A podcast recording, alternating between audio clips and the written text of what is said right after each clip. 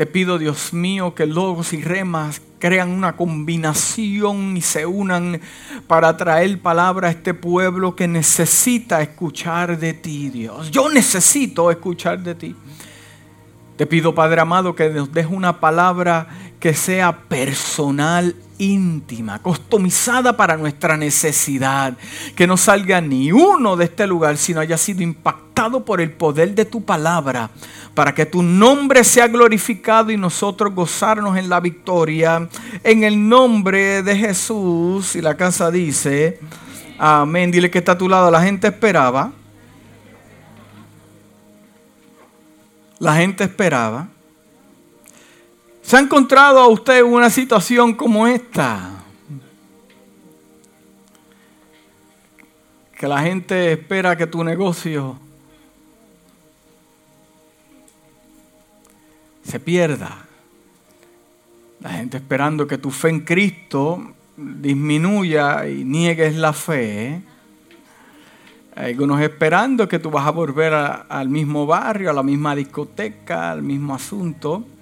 Hay muchos esperando que te canse. Es más, ellos declararon una palabra. Es cuestión de tiempo, ella mismo se cansa. Ese matrimonio lo que va a durar son un año, dos años. Ese ministerio lo que va a durar ahí son como un año, maybe seis meses le damos. Ese gozo que tiene se le va a ir, eso, eso, eso es fiebre. Eso que tiene ahí danzando, eso, es fiebre. Eso que está cantando, esa es cuestión de tiempo, ya mismo, ya mismo eso se le quita. ¿Se ha encontrado usted en este lugar? Es importante entender que Dios tiene una asignación asombrosa para cada uno de nosotros. Con esta asignación, escúcheme bien, con esta asignación que lo llamó quién? ¿Quién lo llamó? Lo llamó Dios, no lo llamó ningún hombre, lo llamó Dios. Con esa asignación también viene una unción. Es una unción que te va a sostener durante tu asignación. Esa unción te dará gracia, esa unción te dará poder, esa unción te conectará. Cuando miramos al apóstol Pablo, somos conscientes de que el mismo Pablo, escuche bien, el mismo apóstol Pablo, que perseguía a los cristianos de la iglesia primitiva, después de que Pablo se convirtió, proclamó con valentía a Jesucristo. Como resultado, comenzó a ser perseguido como solía perseguir a los cristianos. So, para los mismos que él trabajaba, ahora lo están persiguiendo a él.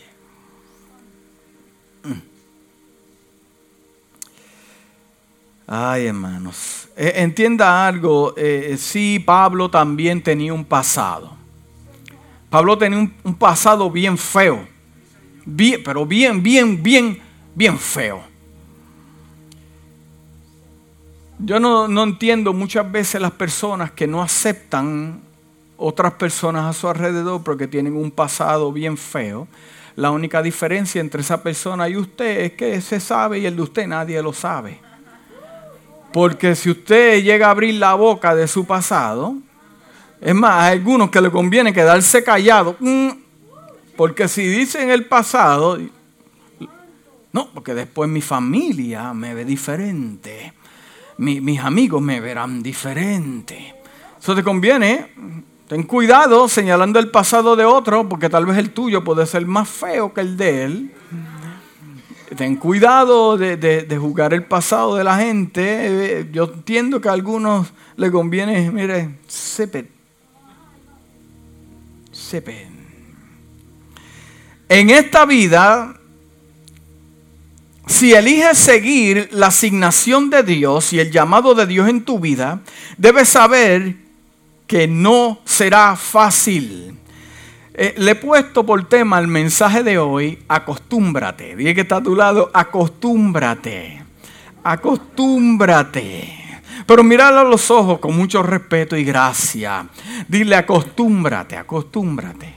Y, no, y si no sabe español, dile, get used to it. Porque, porque, porque no será fácil, porque viene con qué? Con el territorio. Escuchamos predicaciones de territorios, al campo del enemigo yo voy, yo voy acá, yo me muevo aquí, yo soy un conquistador, pero la gente se le olvida que esto será muy complicado, esto te costará lágrimas, te costará traiciones, te costará un sinnúmero de cosas, pero viene con el territorio. Y a la gente le gusta el territorio pero no le gusta el drama que está en ese territorio.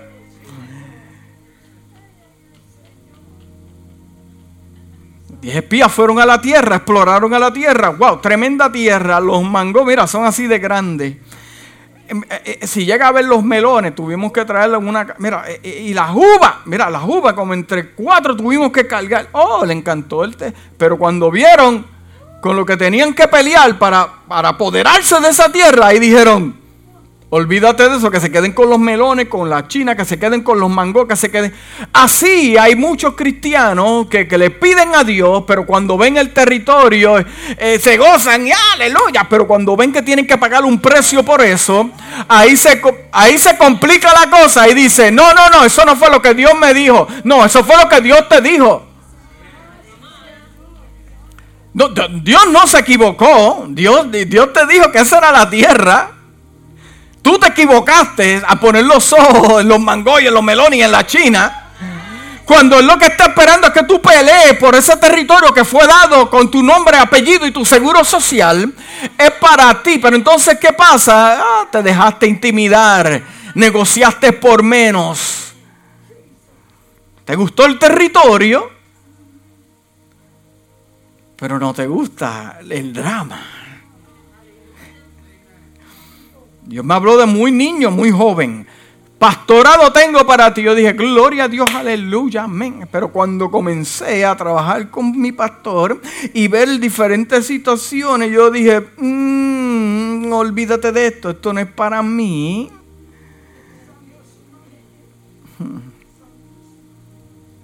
Por eso hay gente que se cansa porque tiene sus ojos puestos en el territorio hasta que llega el drama.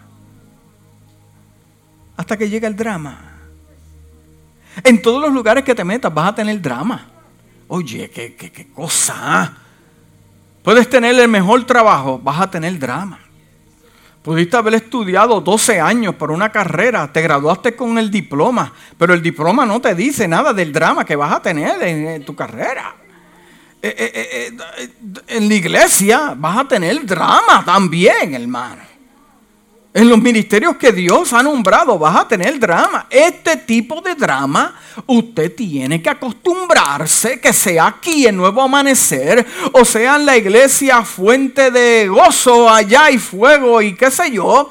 Va a tener, y si dice fuego, prepárate que vas a tener más fuego. Aquí por lo menos Dios nos dio un nuevo amanecer. De todas las batallas que ha tenido. Ay, ay, por la madre. Eh, sus misericordias son nuevas. Mañana dijo el profeta. Y yo, ay, como quiera, hay drama y me dan dolores de cabeza. Y, mm, pero yo tengo que entender lo que me dijo el Espíritu de Dios. Me dijo, you need to get used to it. It comes with the territory. Tienes que acostumbrarte a trabajar en vez de quejarte, en vez de mirar al cielo y cuestionarme. Comienza estrategias para poder. Ya yo te di la victoria. Tú muévete. Viene con el territorio. Diga que está a su lado, viene con el territorio.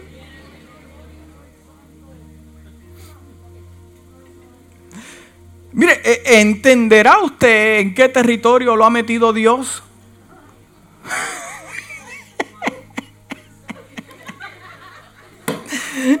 ¿Entenderá usted la magnitud del territorio, especialmente si te da mucho? Porque al que mucho se le da, mucho. Siga pidiendo mucho para que usted vea. Siga pidiendo mucho. Hay algunos que piden fama, dame fama, dame fama, pero no tienen el cuero para aguantar cuando hablen mal de él, cuando le levanten calumnias y mentiras. Mm, No, déjame con la iglesia pequeña, estamos bien gozosos. ¿Entenderá usted en qué territorio usted se encuentra hoy en día? ¿O en qué territorio Dios lo ha metido? Eh, si usted se encuentra en el campo del enemigo, escuche bien, es porque Dios quiere darte lo que el enemigo le robó a usted, que muchas veces usted se lo dejó robar. Usted se lo dejó robar. O simplemente la batalla fue muy fuerte. Pastor, explícame eso por la palabra, porque yo tengo, bueno, David tuvo que entrar al campo del enemigo, de los amalecitas, y buscar lo que le pertenecía, las esposas, los hijos y las esposas de los soldados. Y allí Dios le multiplicó todo ese tesoro. Tuvo que entrar. Un territorio enemigo. Entonces, estoy consciente que estas experiencias bíblicas me describen a mí que hay momentos en mi vida que yo tengo que levantarme, coger la espada y entrar a un territorio que no puedo entrar con quejas, lágrimas, no, yo tengo que, mira, hay tiempo para llorar, hay tiempo para caminar, hay tiempo para hacer. Y, tomar, y, David consultó a Dios, se fortaleció en Dios, dice la palabra, entró al campo del enemigo, Dios le dio la victoria. Entienda bien claro, iglesia, que Dios se glorificará en tu vida de muchas maneras, pero hay dos muy especiales, hay dos muy, muy especiales. Cuando el enemigo entra a tu territorio, el enemigo puede entrar a tu territorio para atacar qué? Tu familia, tu matrimonio, tus hijos, tu salud, tus finanzas, tu iglesia y tu ministerio. Acuérdese que Dios se glorificará de dos maneras. Cuando el enemigo entra a tu territorio, es para robar y destruir. La palabra dice que viene eh, eh, el, ladrón no viene sino para matar y destruir y este tipo de cosas.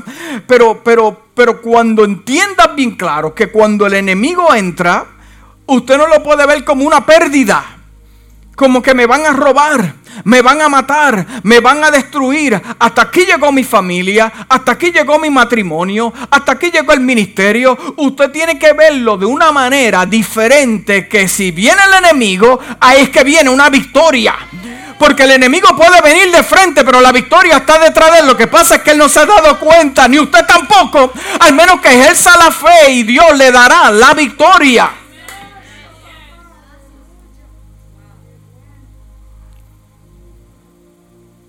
Ahora, a mí me encantan las aclaraciones bíblicas. En el Salmo 91, versículos 7 al 9, este salmo le encanta a mucha gente. Le encanta a mucha gente. Que dice, caerán a tu lado mil y diez mil a tu diestra, mas a ti no llegará. A mí me enseñaron, estamos ready, a mí me enseñaron que eso se tiene que ver con enemigos. ¿Cuánto le enseñaron eso? Que llegan enemigos, pero no me tocan. Amén, podemos verlo así. Pero el contexto bíblico no tiene que ver con nada de eso. Caerán, escúcheme bien lo que le voy a enseñar. Después diga, el pastor no predicó bueno. No, estoy predicando para usted. Caerán a tu lado mil y diez mil a tu diestra, mas a ti no llegarán. Ciertamente con tus ojos mirarás y verás la recompensa de los impíos, porque has puesto a Jehová, que es mi esperanza, al Altísimo, por tu habitación. Pero entonces este tipo de cosas me, me van a suceder cerca de mi territorio pero a mí no me va a llegar. Ahora, cuando yo lo leo en inglés, en la traducción Passion, mira el significado y el contexto de este asunto. ¿Estás preparado? Dice, incluso en los tiempos de desastres, con miles y miles de personas muriendo, Ay, ahora lo ves diferente. Ay, gloria a Dios por este tiempo. Aleluya, aclarando, limpiando, no lavado el cerebro, no aclarándote, aclarándote, porque, llega una pandemia y te dice, está muriendo la gente, pero la Biblia a mí me dice que a mi casa no va a llegar. Puede venir un huracán, se le fue el techo a todo el mundo, pero el mío se queda quieto. En tiempos de desastre, con miles y miles de muertos, usted va a permanecer intocable y sin ningún daño. ¡Ay, Dios mío! Tiene que ver nada con enemigos. Estamos hablando de cosas que van a pasar a tu alrededor. Que usted saldrá intocable y sin ningún daño. Será espectador de cómo perecen los impíos en el juicio. ¡Ay, Dios mío! O sea que aunque Dios venga y trabaje con la tierra, usted tiene que entender, no sé por qué estoy diciendo esto, Dios me está moviendo a este tipo de asuntos. Usted tiene que entender que por lo que le pase a la nación, no le tiene que pasar a usted. Porque Dios decida trabajar con la nación o trabajar de alguna manera, no tiene que enfermarse usted ni dañarse usted. Puede pasar a su alrededor, pero a mi casa no llegará.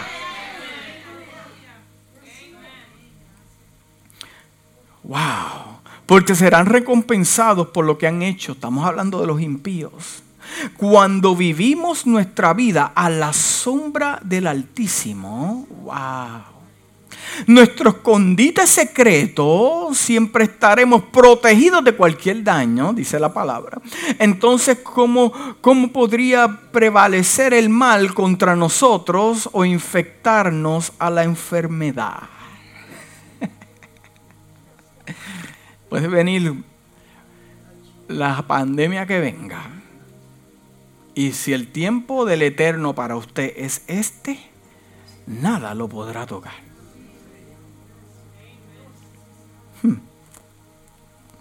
O cuando también Dios te lleva al territorio del enemigo, que Dios se quiere glorificar. En el libro de Josué, capítulo 6, 1 al 5 dice, las puertas de Jericó estaban bien aseguradas por temor a los israelitas. Nadie podría salir o entrar. Hay un bloqueo. Esta ciudad tenía murallas, doble murallas grandes pero el Señor le dijo a Josué, entregado en tus manos a Jericó. Josué tiene dos alternativas. O quedarse mirando las murallas. O porque, porque está en el territorio del enemigo. ellos están ahí ya, frente a frente ahí con la muralla. Dios le habló a Josué y le dijo, ya yo te las di. Josué tiene dos alternativas o se queda contemplando la muralla, pero wow, necesitamos una escalera. Wow, esto está bien alto, esto es un imposible. Mira para allá qué grande. Pero Josué, en medio del territorio del enemigo, se concentró en lo que Dios le habló, que Dios le dijo, ya yo te lo di. O sea, ¿cómo tú me puedes dar algo a mí que en lo físico lo estoy viendo y está presente?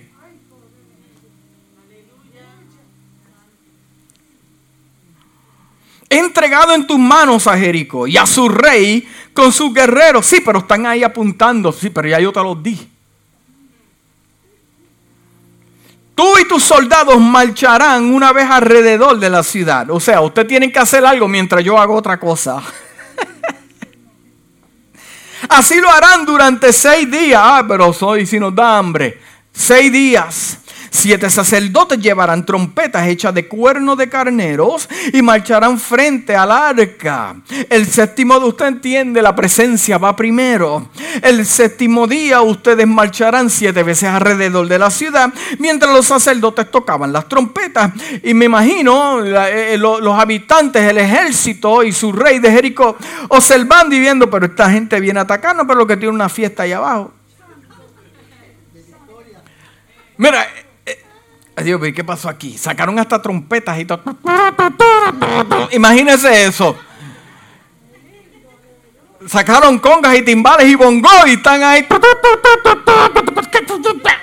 Pero, ¿cómo puede ser posible que Dios esté trabajando de esta manera con un pueblo en medio de un territorio del enemigo? Cuando todos escuchen el toque de guerra, el pueblo debería gritar la voz en cuello. Entonces los muros de la ciudad se derrumbarán, cada uno entrará sin impedimento. ¿Usted está entendiendo este tipo de cosas? Cuando Dios te lleva a territorios del enemigo para conquistar, el arca va primero, la adoración es establecida. Entonces usted hace su parte en la obediencia y Dios hará lo, lo imposible posible. Usted como cristiano tiene que irse acostumbrando a este tipo de cosas que lo que le llegue a su vida es porque Dios se quiere glorificar de alguna manera. A nadie le gusta enfermarse, a nadie le gusta tener conflictos, a nadie le gusta tener noticias malas, pero sin noticias malas no habrá noticias buenas. Tienes que ir acostumbrándote que este tipo de cosas es donde Dios se glorifica. Yo sé que muchos quieren ver a Dios glorificándose en, en que tu negocio está prosperando, amén, tu iglesia prosperando, Amén. Pero también Dios se glorifica en momentos como estos. Y hay que irnos acostumbrando a este estilo de vida. La realidad es que llegarán momentos en nuestra vida, en lugares de quejarse, en lugares de quejarnos de lo mal que están las cosas, Usted tendrá que desarrollar, desarrollar, diga desarrollar la determinación de pararse firme, mirar al enemigo o a la situación directamente a la cara, mientras dice, no importa lo que pase, al final la victoria como quiera es mía.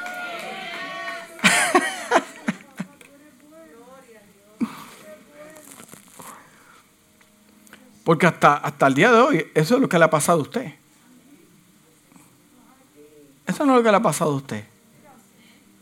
Hasta el día de hoy, vamos, vamos a hacer un poco de inventario. Hasta ahora, eso es lo que me ha pasado a mí. Y es lo que le ha pasado a usted. Y cuando usted se mira en el espejo por la mañana, todavía está gordito y coloradito. Porque hasta aquí lo ha traído Dios. Hmm. Y entender que no importa lo que se levante, no importa lo que pase en su casa, al final usted sale victorioso. Todo obra para bien para aquellos que tienen un propósito y una asignación. Ahora lo entiende. Algunos de nosotros nos encontramos en algún territorio, posiblemente algunos de los dos que acabo de mencionar.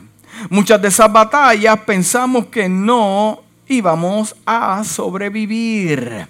Con las batallas que han pasado muchos de nosotros, eh, eh, hay personas que dicen, si, si, si yo escribiera todo lo que me pasó a mí, eh, necesitaría una enciclopedia eh, hay otros que dicen, eh, eh, podría haber perdido la cabeza, pero todavía estoy aquí. otros dicen, hubiera tirado la toalla, pero todavía estás aquí. Es una gracia, una unción que Dios te dio para eso. Sabemos que no es fácil con lo que estás lidiando. Puedo decirte que no eres el único que tiene problemas. No es el único que está enfermo. No es el único que lo despiden del trabajo. Hay mucha gente que ama a Dios. Es más, hay fiel diezmadores que hoy en día hay uno, lo están votando del trabajo. Dice, pero yo te doy, Dios mío. ¿Y, qué pasa? Y me votan del trabajo. Tu palabra dice, tú estás viendo lo que pasó, pero Dios dice, es que si no te voto de ese lugar o no te sacan, no entras a lo que yo tengo para tu vida. Hmm. No es el único, hermano, no es el único. Esta iglesia no es la única que comenzó pequeña y creciendo. Como crecieron esas iglesias grandes, comenzaron a estar con menos que lo que nosotros tenemos. Todo tiene un comienzo.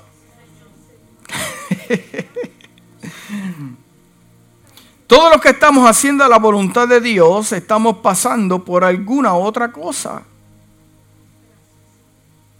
Lo que nos hace quienes somos en Dios es nuestra determinación de decirle al enemigo y a la situación que yo no soy un novato en esto. Usted no es un novato en esto. Ya lo que usted está pasando hoy otras veces lo ha pasado. Usted no es un novato en esto. O sea, usted tiene que, entender que se, necesitaría más para romperlo. Se necesitaría más para alejarlo del propósito. Hmm. Hemos estado en esto por mucho tiempo y hemos visto a Dios cambiar las situaciones y creemos que nuestro Dios puede sostenernos a través de su espíritu. ¿Cuántos dicen amén? Hemos optado por mirar al monte que proviene nuestro socorro, sabiendo que nuestra ayuda viene del Señor.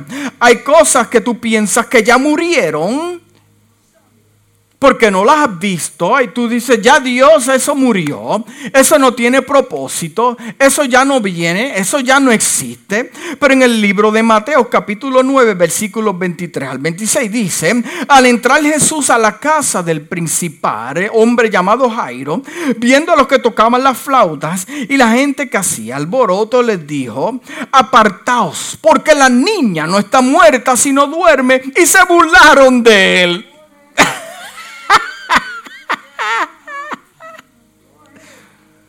Siempre habrá un grupo de personas que se va a burlar de ti porque tú estás declarando algo que tú sabes en tu espíritu que no ha muerto, que tiene vida. Pero los que te miran alrededor dicen, yo no sé por qué está orando tanto por ese muchacho, orando tanto por ese hombre o esa mujer. Ya eso murió, no tiene remedio. Ese matrimonio no tiene remedio. Pero usted dice, no, yo sé que algo a mí me dice en mi interior de que algo vive, está poderoso, está... Eh, eh, y los que están a tu alrededor se ríen y se burlan. Yo pregunto en esta mañana de cuántos, cuántos se han burlado de usted. ¿Cuántos se han burlado de usted? Pero cuando la gente había sido echada afuera, vamos, todos para afuera entró y tomó de la mano la niña y ella se levantó y se difundó la fama de esto por toda aquella tierra. Ahora, ¿dónde estaban los que se estaban burlando? Hay cosas, no es que están muertas, es que están dormidas. Y te toca a ti conectarte con el que da la vida para que pueda cobrar vida y restablecerse lo que Dios habló sobre tu vida. Cosas que están dormidas. En el libro de Juan 11, 11 al 14 dice, dicho esto, le dijo después, nuestro amigo Lázaro nuestro amigo Lázaro duerme. Es más, yo voy a despertarlo. Por eso se tomó más tiempo, se quedó un par de días más allí disfrutando, operando en su ministerio. La gente desesperada, Marta y María desesperada, ay, me mato, me quedo, si estuviera aquí, ese ataque. Pero él acá tranquilo, porque Dios no lo está viendo como una muerte, Dios lo está viendo como algo que está dormido, que él yo voy a despertar. Entonces sus discípulos dijeron, Señor, si duerme, sanará. Pero Jesús decía esto de la muerte de Lázaro y ellos pensaron que hablaba del reposo del sueño. Entonces Jesús le dijo claramente, cabezones, el hombre murió. Y como tú dices, que duerme, pero él murió. Yo tengo la autoridad. Y tú andas con el que tiene la autoridad. Y como tú andas con el que tiene la autoridad, lo que está dormido va a ser levantado. De igual manera, si tú piensas que algo está dormido en tu vida, yo me conecto con el dador de la vida, el que tiene la autoridad de dar vida a las cosas que están muertas y las cosas van a cobrar vida. Mire, situaciones difíciles en esta vida son bien inevitables. A nadie nos gusta. Quiero decirle en esta mañana, no importa cómo se vean las cosas, aún está... Eh, eh, eh, no importa cómo se vean las cosas, aún Dios está en control.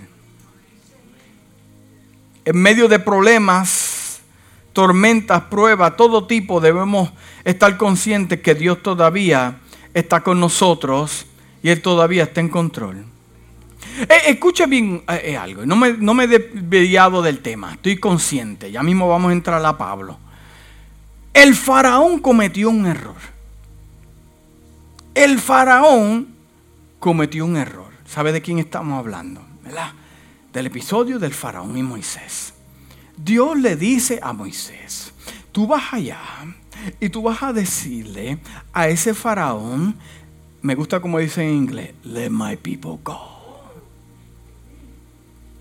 Y Moisés llegó, eh, tremendo episodio, después de 40 años de estar eh, en lo presente, lo ven y dicen, wow, qué tremendo. Y llegó, este hombre, deja a mi gente ir. Oh, tu gente, con razón ahora entiendo que mataste al egipcio porque son tu gente. Pero el faraón no está discerniendo que las palabras que está diciendo Moisés no son las palabras de Moisés como de My People Go. Él está repitiendo algo que escuchó en otro lugar y él solamente está relating the message. Está dando el mensaje. Y muchas veces la gente piensa que porque tú estás dando un mensaje, porque el mensaje proviene de ti, pero el mensaje no proviene de ti, proviene de Dios, que es el que tiene el control. El pueblo en el desierto también se equivocó, pensó, pensaron que, que, que, que estos eran caprichos y asuntos de Moisés. Murmuraban contra Moisés, lo querían sustituir. La familia habló mal de él. Aarón y Miriam hablaron, y al final le dio lepra. Pero el que tenía el control no era Moisés, el que tenía el control era Dios. ¿Está entendiendo? Era el mismo Dios. Él tenía el control. Dios tenía el control. Tenía tanto el control Dios que cuando Moisés murió, Dios fue el que lo enterró. ¿Y dónde está el cuerpo de Moisés? Solamente Dios lo sabe porque Él fue el que lo enterró. Volviendo al texto del principio, en nuestro texto encontramos a Pablo y a otros saliendo en un naufragio. Pablo había intentado advertir a los marineros y a los encargados de que no salparan porque el peligro era muy grande, le habían advertido. Ellos dijeron, tenemos experiencia tenemos experiencia como marineros. No hay ninguna nube en el cielo. Todo se ve tremendo. Las aguas están tranquilas. Oh, sí, las aguas están tranquilas hasta que metes una persona con propósito a la barca. Y las cosas se van a complicar. Si no, pregúntale a, Jonás que, quiso cortar la esquina y, y hacer su voluntad. ¿Y qué le hicieron cuando lo vieron? Esa gente dijeron, las cosas estaban bien hasta que llegó este. ¿Qué vamos a hacer con el hombre? No, aquí no le vamos a hacer una entrevista. Hay que tirarlo fuera de la barca, porque si no nos vamos a hundir. Entra alguien con propósito y las cosas se van a complicar. Porque viene con el territorio. Mire, sea que usted esté en la voluntad de Dios o en su voluntad, usted llega a los lugares y las cosas se le van a complicar. Hmm. Luego, después que esas hermosas nubes comenzaron a convertirse en nubes oscuras y comenzó el viento, estaban en medio de un naufragio con 276 personas a bordo. Eh, Pablo posiblemente, ya que Pablo había testificado de que le habían dado casi 40 latigazos en su espalda, el hombre se metió a la barca y dijo, pero ¿qué más me va a pasar a mí? No tengo paz. Pero Pablo no pensaba de esta manera. Es más, Pablo podría decir, para eso tú me traiste aquí, para, para complicar este asunto. Acuérdese que usted es un mensajero, usted no tiene el control, el control lo tiene Dios. No se moleste conmigo, el control lo tiene Dios. Usted transmite el mensaje y no lo cuestione. Me imagino que, que, así como se sintió Job, la Biblia dice que era un hombre perfecto, verdadero ante los ojos de Dios.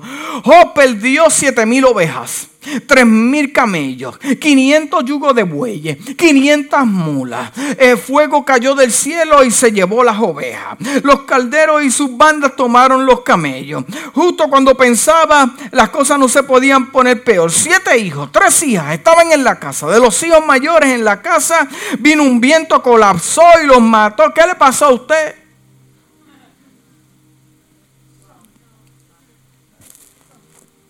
¿Qué le pasó a usted?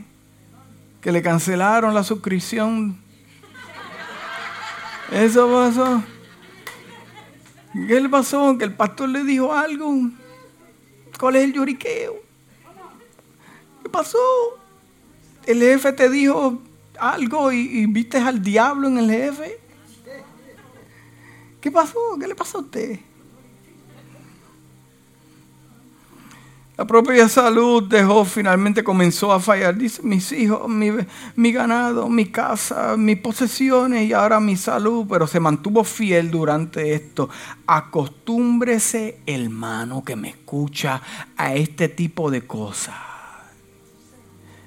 Si usted desea ver un milagro, las cosas se tienen que complicar. Si usted se encuentra sano es porque estuvo enfermo.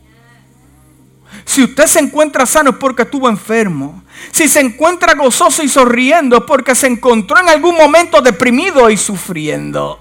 No podría experimentar un milagro sin que antes se presente un imposible. Al final de la vida de Job, Dios restauró y le dio el doble de su problema. En el libro de Isaías 54, 17 dice, ninguna alma forjada contra ti prosperará y condenarás toda lengua que se levante contra ti en juicio. Esta es la herencia de los siervos de Jehová y su salvación de mí vendrá, dijo Jehová. Lo busque en la versión voz en inglés y mira lo que me dice. Escuche bien. Pero no se permitirá que ningún instrumento forjado contra ti te lastime. Alma forjada la han hecho para destruir, la han hecho para ti, que te lastime. O sea, que, que alguien tiene que pedir permiso. Alguien tiene que pedir permiso. Y ninguna voz se levante para condenarlo, lo procesará con éxito. No importa lo que digan, no te podrán detener. Así de simple, así será para los siervos del Eterno. Dice Dios, yo lo reivindicaré. Ahora, para aquellos que están cuestionando al apóstol Pablo, vamos a entrar al apóstol Pablo para que tenga paz. 270 personas a bordo, un gran viento. Pablo estaba tranquilo.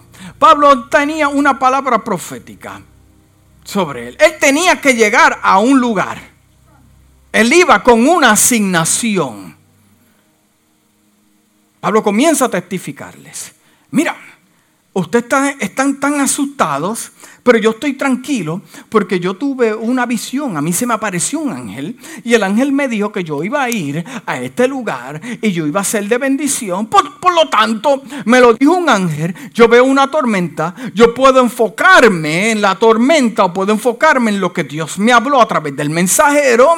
Entonces, como yo le creo más a lo que dijo Dios que a lo que dice la tormenta, pues entonces yo me quedo en paz y yo le estoy diciendo a ustedes, calma quédense todos tranquilos porque yo estoy vivo todavía y Dios me dijo que yo iba a llegar al otro lado. Hay algo que me espera, por todo lo tanto, mientras yo esté aquí vamos a estar bien.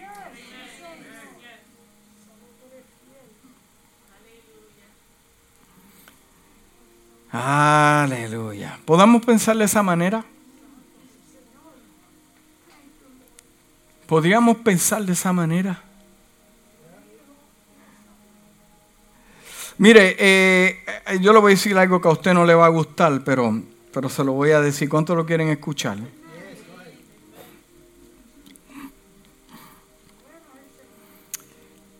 A veces, a veces, no siempre, pero a veces, eh, Dios va a permitir una tormenta en nuestra vida para ayudarnos a comprender eh, que hemos estado cargando peso innecesario. Peso innecesario. 270. ¡Wow! Eh, enviará una tormenta para, para, para tirar cosas a bordo. Saca, saca, saca, saca. Porque si no sacas esto, nos vamos a hundir. Saca, quita. Eh, eh, eh, porque hay que llegar a nuestro propio destino. Hay que sacar algunas relaciones, tíralas de la borda. Comenzaron a tirar las cosas.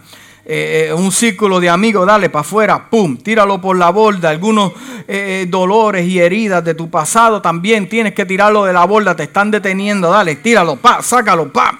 Recuerdos, tíralo por la borda. Raíz de amargura, falta de perdón, tíralo por la borda. Esa tarjeta de crédito, amada. Ahí está. Ahora, él dijo, ahora Dios está hablando.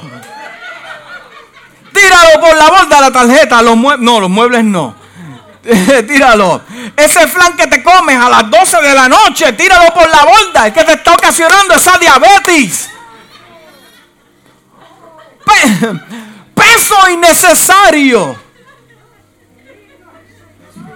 Así que cuando llega una tormenta, yo tengo que ver, espérate, déjame ver mi barca que yo tengo que sacar, porque si no lo saco nos vamos a hundir.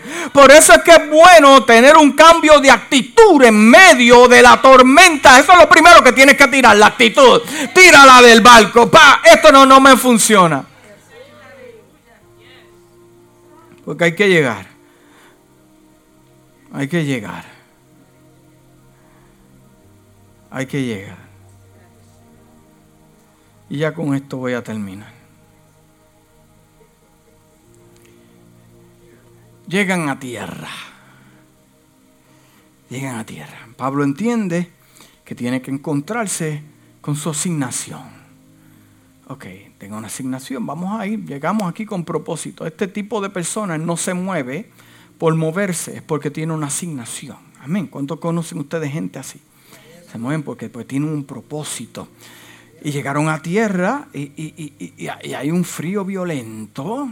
Y, ellos dijeron, espérate, entonces la, gente de esa ciudad eh, hicieron una fogata y todos se sentaron. Y Pablo, pues para cooperar, ¿verdad? Para que después no digan, si déjame ayudar aquí, cuando cogió un grupo de madera, se le enredó una serpiente en su brazo. La serpiente no solamente se le enredó, la serpiente lo mordió. Y él se la pegó en el fuego y se sacudió. ¿Y qué hizo Pablo? Volvió y dijo, si he sobrevivido latigazos, problemas, me han tratado de matar, me han dado por muerto dos veces, y, y todo este tipo de pues yo me voy a sentar aquí. A sentar aquí. Vamos a ver. Y Pablo ahí, bueno, pues, ábrete la latita de Lipton, vamos a comer sopa aquí. Vamos, vamos, vamos, vamos, vamos, vamos. Pero, pero, pero, pero yo le creo a Dios. Una tormenta, pero yo le creo a Dios. Y para lo que falta, ahora estamos en tierra, pensaba que las cosas se iban a aclarar, iban a estar mejores, pero ahora me muerde una serpiente y la serpiente cuando vi era venenosa. Ah, pero, pero vamos, vamos a quedarnos quietos. Y está Pablo mirando, pero lo que no entiende es que eso es parte del plan. Porque hay gente que lo están mirando. Hay gente que lo está mirando y está mirando el reloj, espérate. Se supone que esa serpiente es bien común en esta tierra. Se supone que ya está muerto y lo están observando. Y Pablo los mira y ellos se miran y dicen, pero ¿qué está pasando aquí? Este tipo no se muere. ¿Y qué pasa? Y Pablo los mira y yo me dice, ¿qué, qué vamos a hacer aquí? Muchas de las cosas que usted va a pasar es porque usted tiene que dar testimonio de que Dios es poderoso. Dios está buscando un voluntario que pueda romper en dos para mostrarle a otro que el mismo Dios te puede formar otra vez. Muchas veces Dios va a permitir este tipo de caos en tu vida porque hay gente que está mirando. No solamente de predicar vas a convencer la gente, gente tiene que ver de que tú le sirves a Dios, de que Dios está contigo y al final tendrán que decir, tuvo en la tormenta, lo muerde una serpiente, pero al final no muere, está todavía y el hombre ahí comiéndose.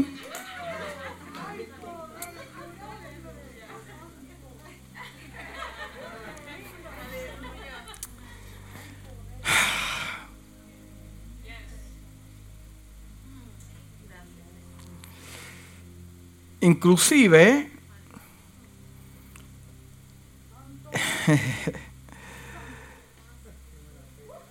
La gente que estaba ahí, los indígenas, por decirlo así, o las personas de ese territorio, dicen, uy, ese hombre es un Dios. O sea, te da, no para tú, usted decir, yo soy un Dios, sino que le dará acceso a moverse a territorios. Dice el versículo 7, cerca de allí había una finca que pertenecía a Publio el funcionario principal de la isla. Este nos recibió en su casa con amabilidad y nos hospedó durante tres días. El padre de Publio estaba en cama, enfermo con fiebre y disentería. Pablo entró a verlo después de orar, le impuso las manos y un milagro.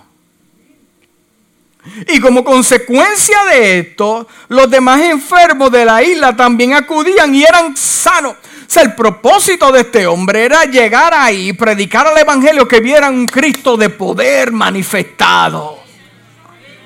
Mira, lo vimos lo vimos en la tormenta, lo vimos que una serpiente lo mordió y ahora de repente ora por este hombre y Dios lo sana y ahora vienen un montón de fe. Usted está dando cuenta lo que lo que activa el mundo espiritual para ver milagros y prodigios.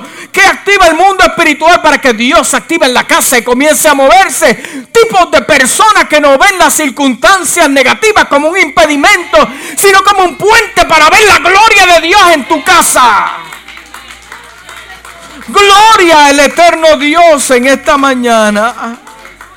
Hay gente que está esperando que tú caigas muerto.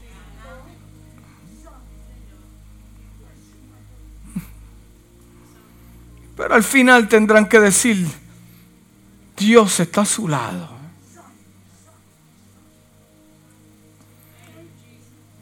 No te dejes desenfocar, entretener. Ellos lo estaban mirando, esperando que se hinchara. Esperando que se desmayara. Eh, eh, tiene que haber ocurrido un tipo de revelación en la mente del apóstol, pudiendo discernir las miradas de la gente. Oh, estos están esperando que yo me muera. ¿Qué actitud yo tomo cuando me enfrento a este tipo de cosas? Y él simplemente pudo haber pensado, este es el momento perfecto para abrirme puertas para yo caminar. Soporta lo que está pasando, gradúate de la prueba, porque hay gente que está observando.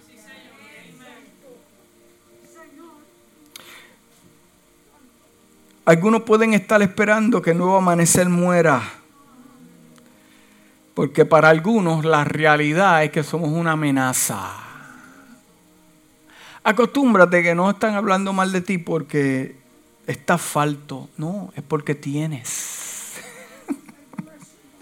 porque si no tuvieras te dejan tranquilo. Te dejan tranquilo. ¿Pero por qué? Porque tienes sustancia. Algunos pueden estar esperando que te canses y renuncies. Algunos pueden estar esperando que te des por vencida en tu matrimonio. Otros pueden estar esperando que te quites para, para ellos colocarse. La pregunta es, ¿usted ha visto en la Biblia alguna serpiente que le haya hecho daño a la iglesia? ¿Ha visto algún tipo de serpiente que se ha salido con la suya? Ay, Señor. Segunda de Corintios, ya estoy terminando. Segunda de Corintios 4, 17 al 18. Porque esta leve tribulación momentánea produce en nosotros, el apóstol Pablo, mire lo que dice, leve tribulación momentánea, que tiene un periodo de expiración, produce en nosotros cada vez más excelente y eterno peso de gloria. Mm. No mirando nosotros las cosas que se ven, no, muere, no mires la serpiente, no mires la herida no mirando nosotros las cosas que se ven, sino las cosas que no se ven, el propósito, el territorio donde Dios te va a llevar, el milagro. Pues las cosas que se ven son temporales, pero las que no se ven son eternas. Lo mismo en inglés, en la versión voz dice, verá, escuche bien iglesia, verá, los dolores de corta duración de esta vida nos están creando una gloria eterna que no se compara con nada de lo que conocemos aquí. Así que no podemos poner nuestras miradas en las cosas que podamos ver con nuestros ojos. Todo es fugaz. Eventualmente se desvanecerá. En camino nos debemos enfocar a las cosas que no podemos ver, que viven una y otra vez. Las cosas espirituales que no ven están más vivas que las cosas físicas porque son eternas. El que está acostumbrado a vivir por fe y la ha puesto en acción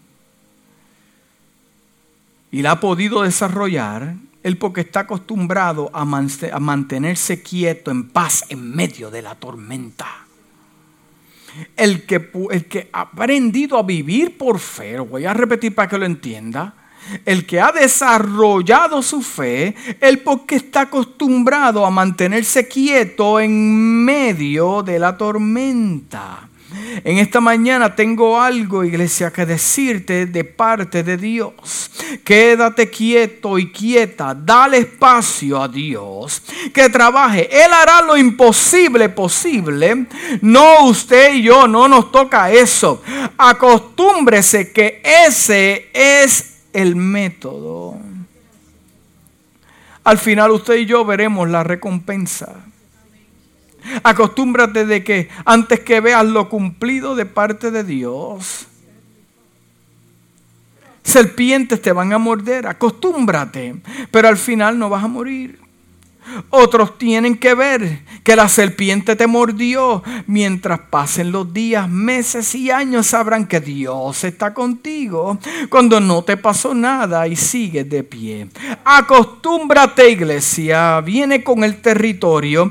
Acostúmbrate a pensar que Dios es el que tiene el control. Inclina tu rostro conmigo esta mañana. Padre, te doy gracias. Porque tú eres bueno. Tú conoces la necesidad de cada uno de los que estamos aquí. Tú conoces las serpientes que nos han mordido en el camino.